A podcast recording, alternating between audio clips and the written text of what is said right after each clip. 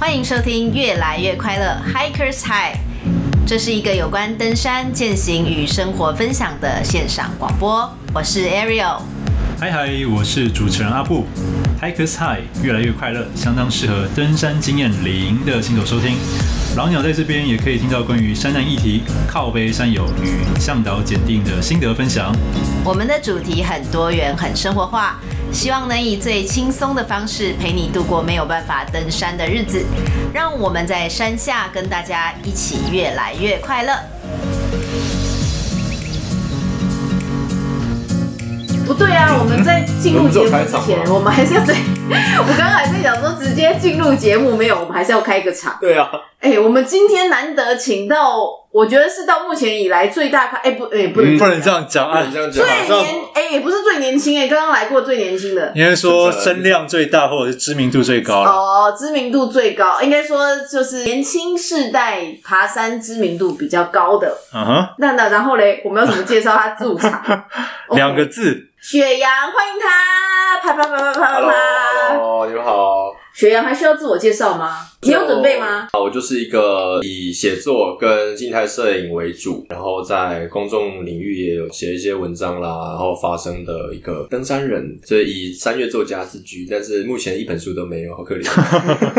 很快就有了，很快就有了。那我们就进入今天的第一集节目喽。嗯哼。我们今天看到能录多少就录多少啦，因为我觉得听众啊，一定也有非常多想要听关于登山或者关于雪阳的一些经验，还有一些登山的过程。嗯哼。不过我先想要知道，因为雪阳在登山的环境里面其实蛮久了，而且雪阳自己也当过向导。嗯。所以说我想要知道，从登山到现在大概经历了多少时间了？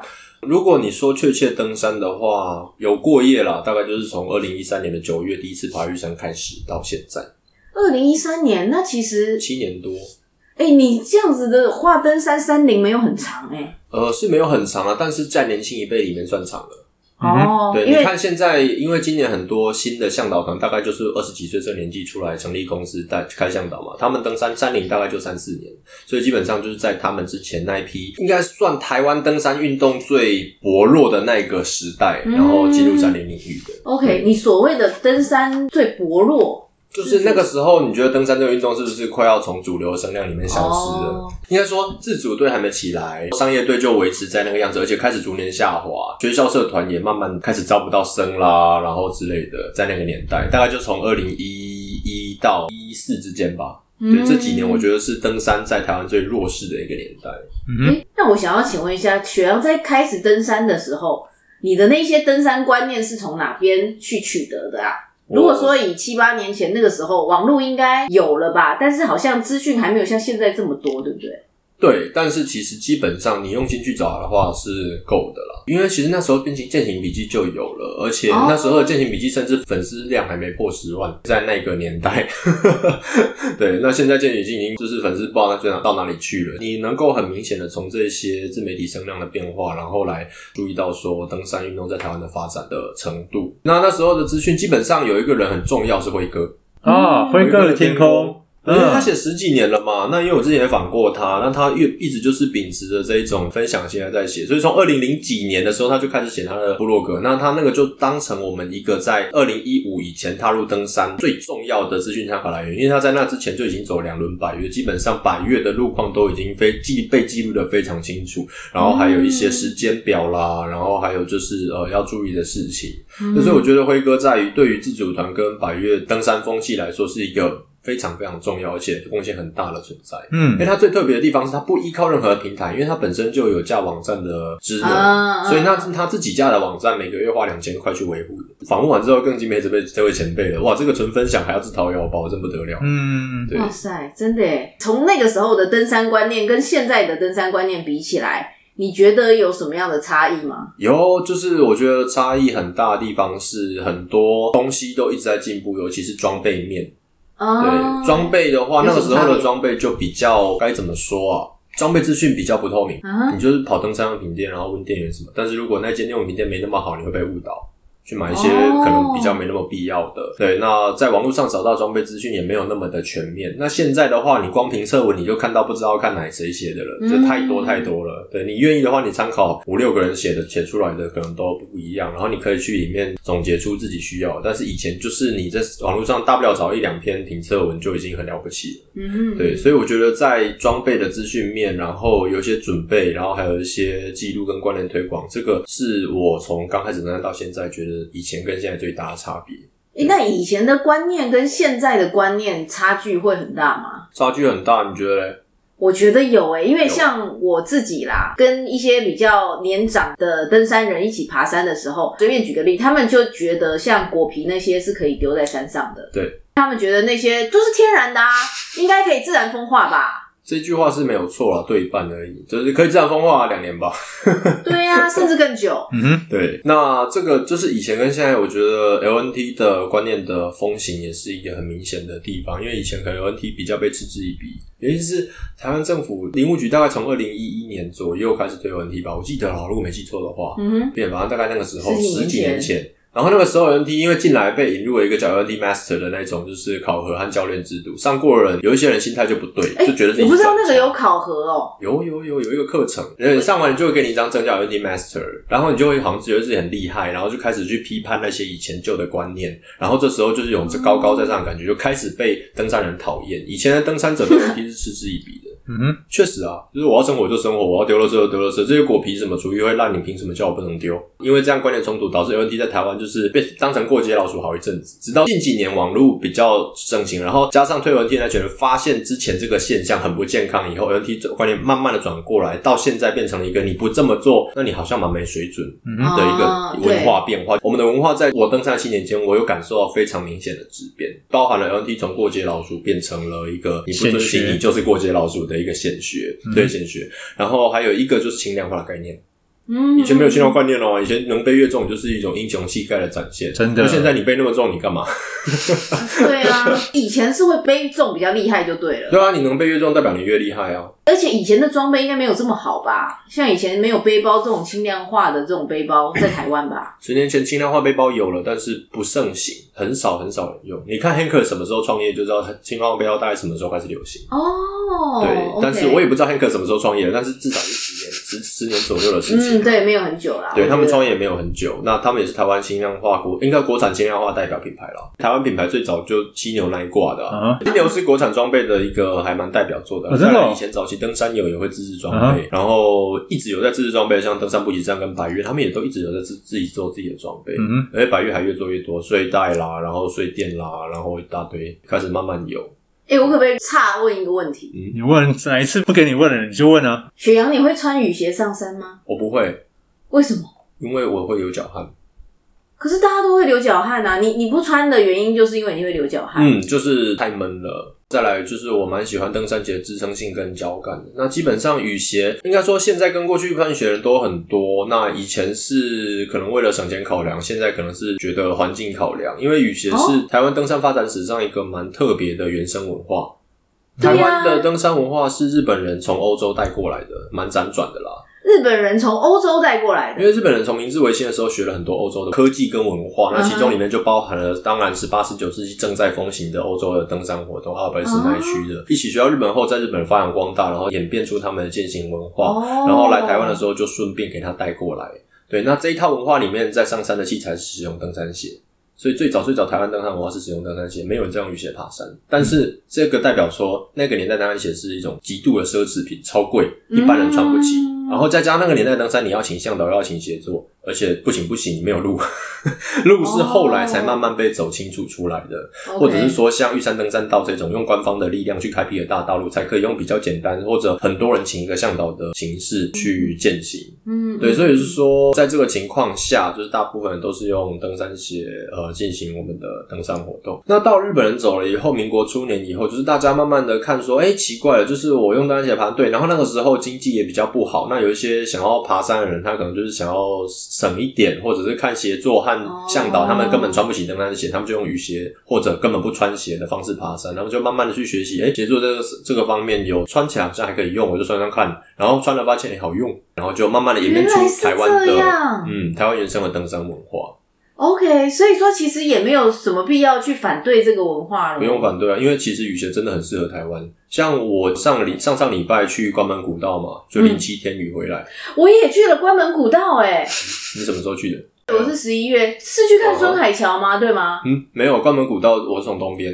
我只有在孙海桥那一边，哦，孙海桥那一边，但大林到了，对啊，对，然后但是我是跨了那个浊水溪之后，就可以去关门古道一小段啦。对哦，我是走东边的啦，然后临七天雨，那这个过程中就是全队只有我穿登山鞋，登山鞋打绑腿，那无无可讳言的就是。确实只有我的脚是干的，因为他们的裤子那个水都会不小心流进去，所以到最后大家的袜子都是湿的。每天的工作就是要把自己袜子烤干，对，然后我就不用。但是他们在营地的时候穿脱就很方便，然后而且就是我们到营地每个营地都是很泥泞的，嗯哼。然后我有带拖鞋啊，没有用啊，因为你只要穿拖鞋到外面，你一踩下去，你脚就毁了，全部都是泥巴，还没有水可以洗。对，所以就是他们在这个环境下就可以非常的如鱼得水，虽然会湿啦，对，但是就烤干。但我登山鞋一天就只能穿脱一次，因为他们穿一瞬间就穿好了，我要穿五分钟，因为我要先穿雨裤，把雨裤撩起来之后，然后再穿鞋子，鞋子鞋带绑好之后再打绑腿，绑腿打好之后再把雨裤放下来，好，换另一只脚。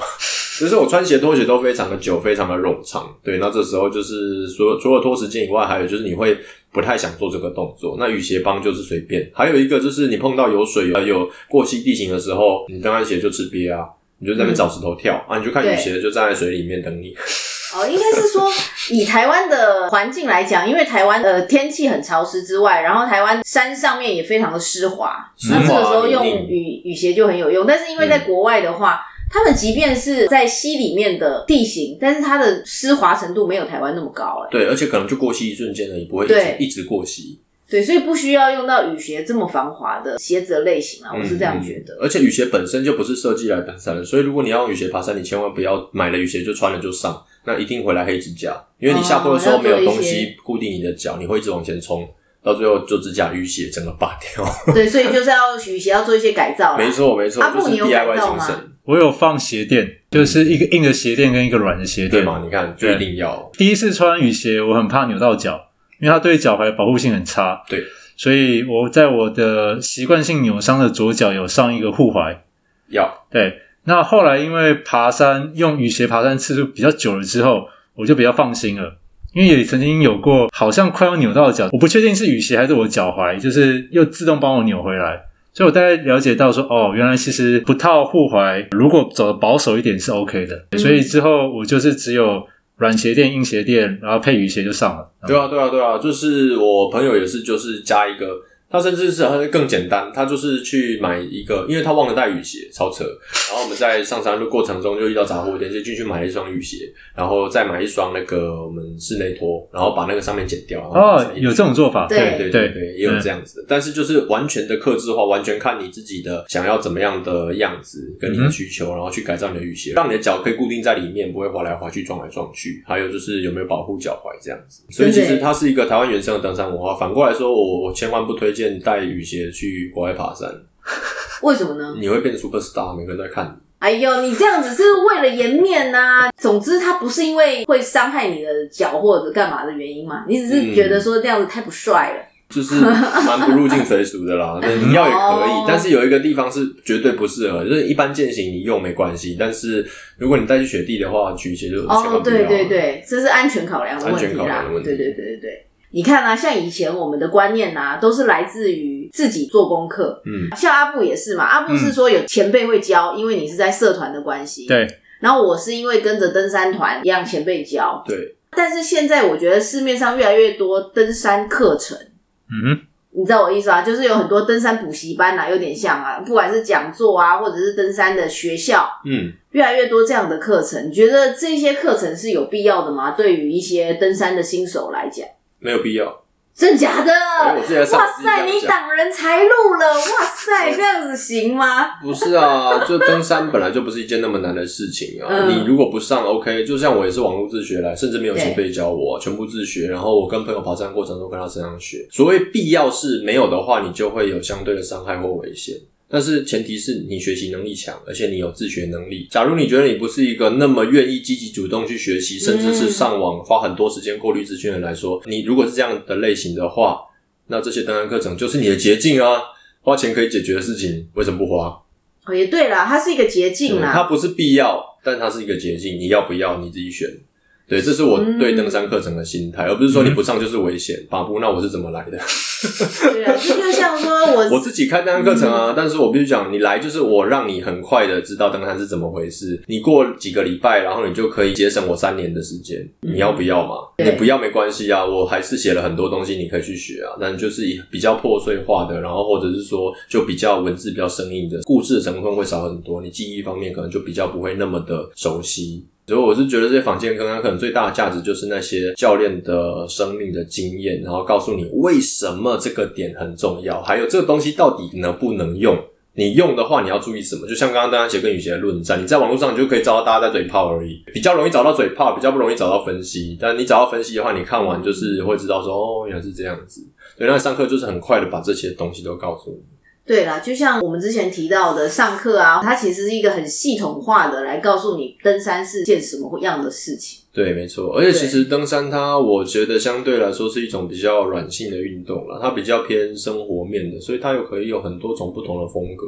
嗯，对，而不是说你硬性只能怎么样，不然就会危险。它不是运动。应该说，它不是一种纯运动，有所谓的规则需要去依循。它反而是说，你能用什么方法在这个环境里面过得最安全、最舒服。那只要你的方法 OK，那就去吧。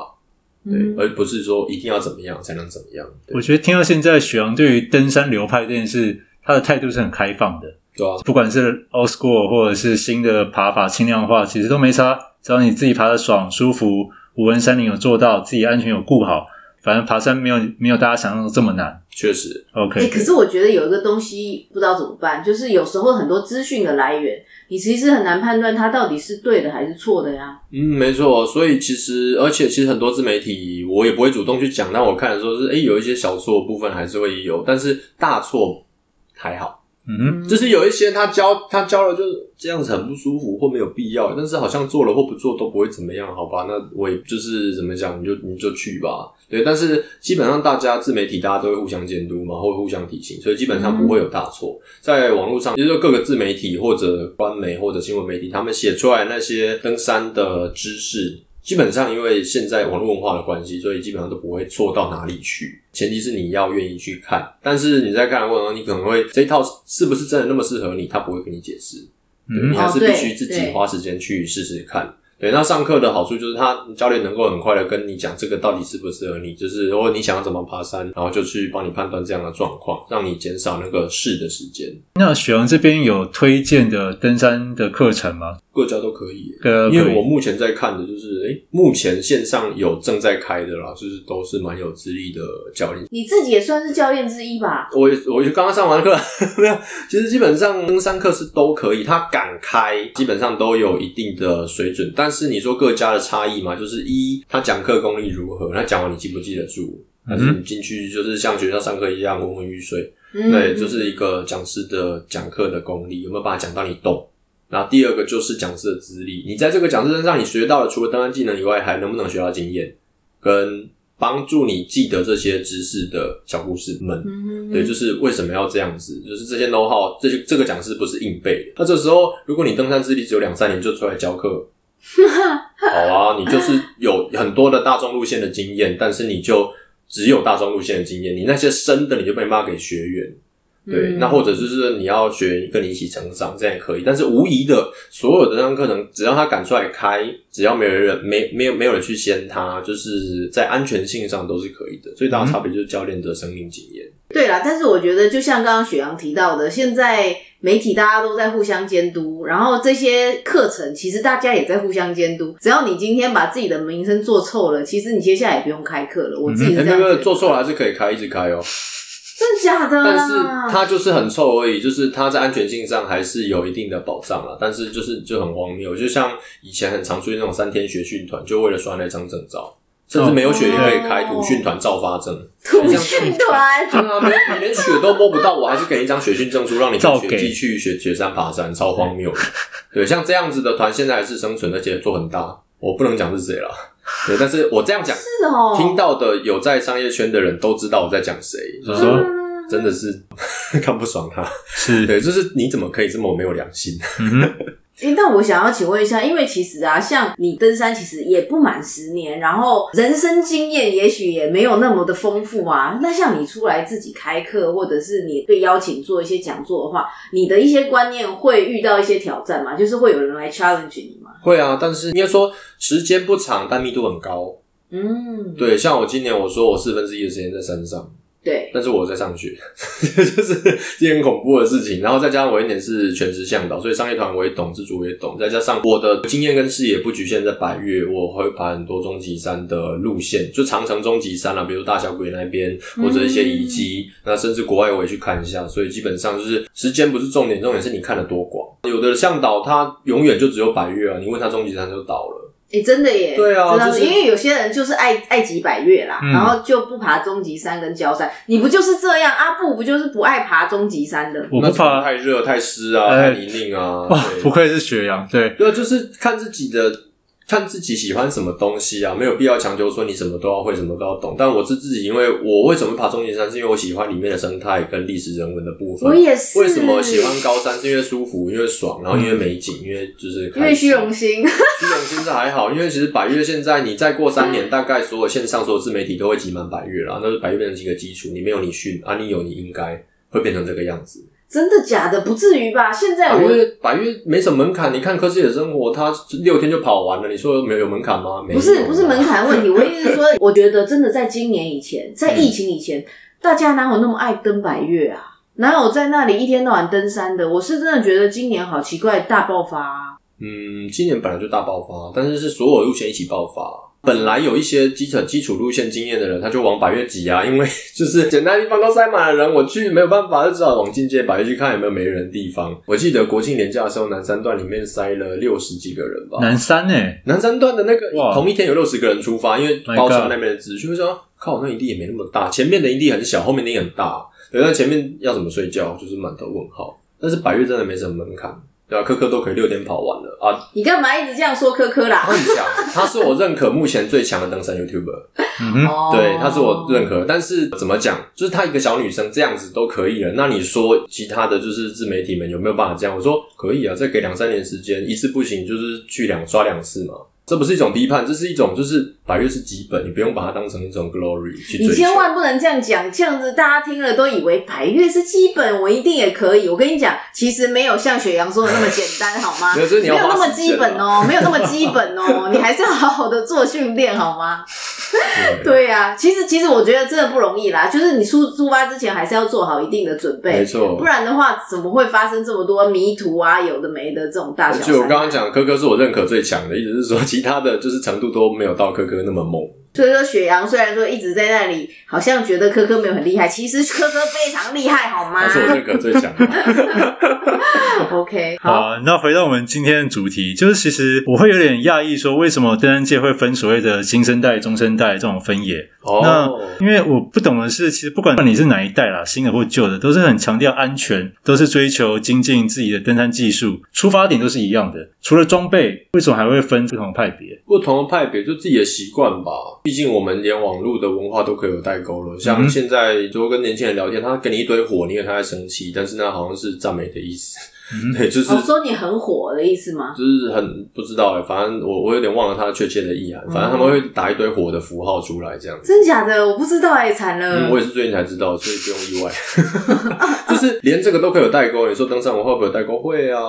对，很正常的事情。只要是人类文化，只要它是一个跨世代运动，它都会衍生出属于每一个世代自己的次文化跟舒适的地方。对，那我觉得没有必要互相去批判，而是你应该理解为什么会有这样子的一个现象产生。嗯，对。他可能是因为时代的背景，有可能是因为就是这个世代人他有一个比较共同的特色，还有价值观。对，因为我觉得在没有做 podcast 之前，我没有研究那么多不一样的登山群体。然后我是在开始做 podcast 之后，就会开始做功课嘛，然后就会开始上网一直 search 不一样的说法，我就会发现，哇塞，原来大家连个垃圾袋都可以吵架吵成这样。没有没有没有，那个是他自己的个人问题其实也没有吵过。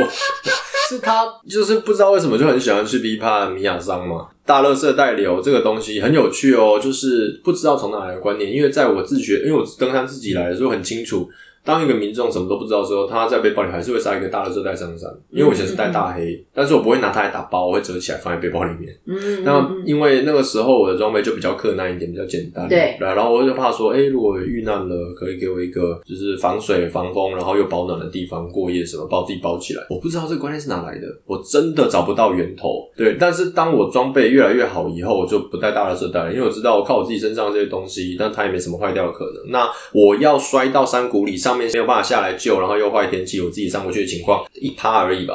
对，甚至是可能零点零零零零几趴。对，然后我们真的没有必要再带这个上重量上去。我有自己的防水打包方法。那当然，大垃圾袋是米亚桑那个同温层的教育者都会教的一种打包技巧。你看个 Small Ball 平如，他有自己拍登山的 YouTube 一集，在教大家怎么打包。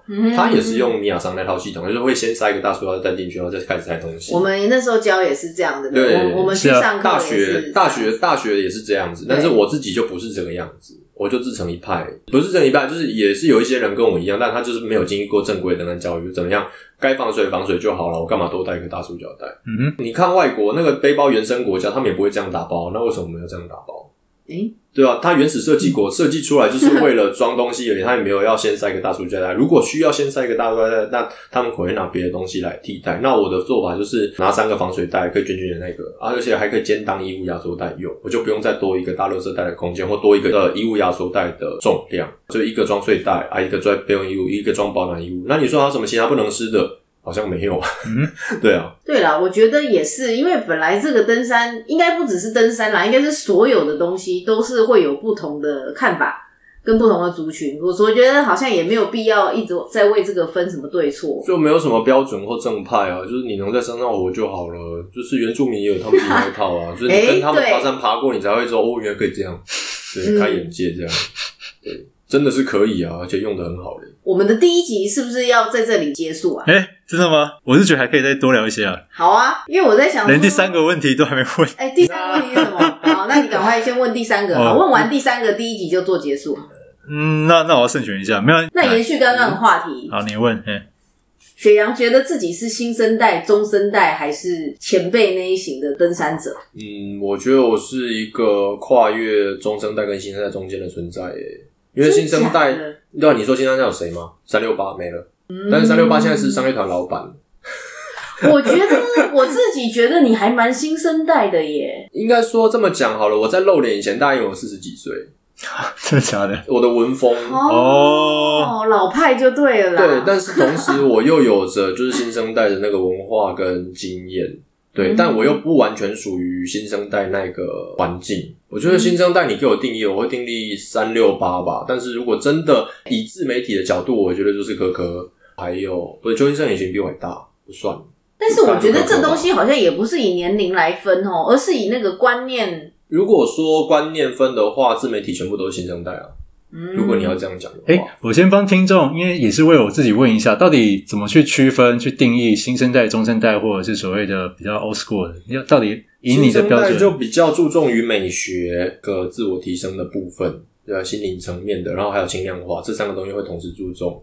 对，中生代的话，就是开始会学习轻量化。在美学部分也会慢慢的努力，但是没有新生代那么明显。一开始就会想要买很好的东西，对，他们会还是会想办法去在某些层面上去减少，就是装备的支出。而可能就是能撑一下就撑一下，然后那个呃，自我提升部分也是相当的啦，但是不会像现在那么明显有那么多心灵层面的对话。那至于说那个 old school old school 的话，就是根本也在管轻量化，然后那个美学，你穿衣风格，你一眼就知道它是 old school 的。我大概是中老生代吧，卡在这中间。那我真的是很明显的中生代了。嗯哼。其实它没有那么的明确。新生代有一个特色，就是很愿意花钱在好东西上面。那我肯定，所以你会看到用 用那个 MR 啦，用一些很好的就是雨衣啊，用很好的装备之类的。但是省钱会省在一些比较看不到的地方，比如说比较愿意去参加那个叫什么来着，网络自主团，因为我要乘车子，嗯、我要抽人家包车。嗯、对，然后商业团的部分，我目前看不出来了，因为你看三六八现在那么红。嗯，对啊，那同他他他的客群都是二三十岁的人居多啊。对对对，对，所以说三加三加商业团，我觉得不能分分不出来。对，你要从他的那个行为模式来看。嗯哼，酷哦！没有，这是我自不不是学到，这是我的我的心得啦，我自己观察的心得。嗯、所以所以其实你说要分成 style 的话，所有线上有在做自媒体的，通通都是新生代。呃，有露脸的自媒体，像城市商人就是中生代。哎、欸，不是，他是相对富有的中生代，我应该这样讲，因为他的东西很好。我认识他本人，我第一次跟他爬山在日本，全身攀山鼠。什么叫攀山鼠？攀山鼠是一个非常非常贵的牌子，然后东西非常非常好，我也非常喜欢，但它版型很奇怪，所以我很伤心的只好离开他的怀抱。不然真的，我用过最耐用的东西就是攀山鼠。真的假的？所以中生代也有分，就是富有的中生代跟普通的中生代。对，城市商人是属于就是精装很好的那一挂。好有趣哦！呃，对，还有新生代会比较很 promote 自己。对，很愿意去露脸或者经营比较网红形象的部分。Uh. 对，这一点我不多，我顶多就限动而已。我你看我原生的动态，就是固定贴文不会消失的那一种，基本上露脸机会很少。我都跑到别人家的节目去，像来这里啊，去九妹那里啊，去李子那里啊。对，但是你说我自己拍露脸就还好，所以我说我跨在中生代跟新代中间，我我不太，我没有那么常常会主动争取机会去露脸，但是就是我也有那些就是对于呃生命啦，或者是说呃好东西的追求，或者质感生活的追求，对，我跨在这里。对，真的阿布，你要加强这一点，对于质感生活的追求。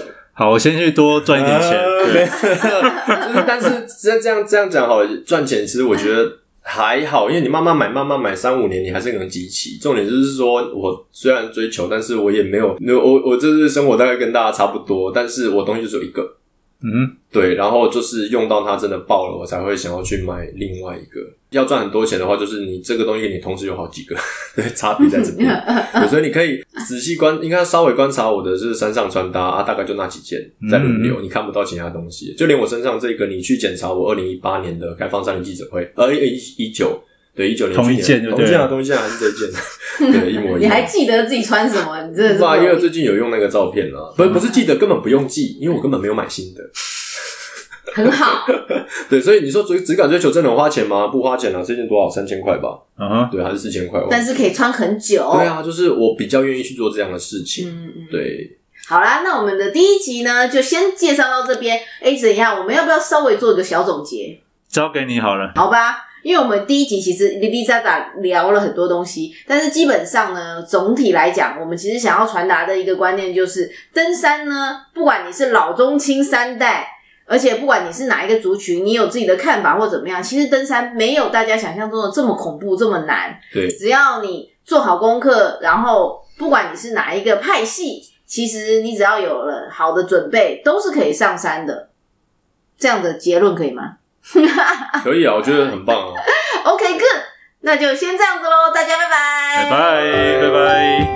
如果喜欢我们的频道，请按下订阅、分享；不喜欢的话，也请分享给讨厌的人来互相伤害。